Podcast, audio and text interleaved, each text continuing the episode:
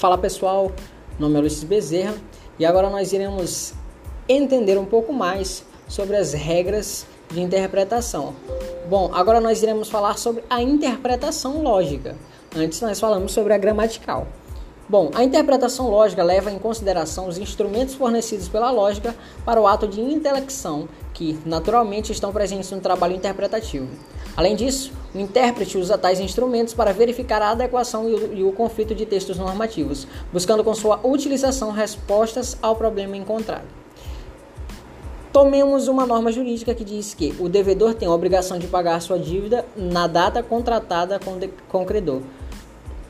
Bom, pode o devedor pagar a dívida antes da data marcada, mesmo que a norma jurídica não tenha disposição nesse sentido, ou que no contrato firmado não haja cláusula na mesma direção. Ou seja, na interpretação lógica, a gente consegue é, entender, mesmo que não esteja escrito na lei, é, que há processos que, nós, que, no, que, no, que nos é permitido. Ou seja, se eu firmo um contrato com alguém para pagar algo é, até certa data, um exemplo, até o dia 10, e eu pagar antes, eu posso. Não está escrito na lei, mas eu posso.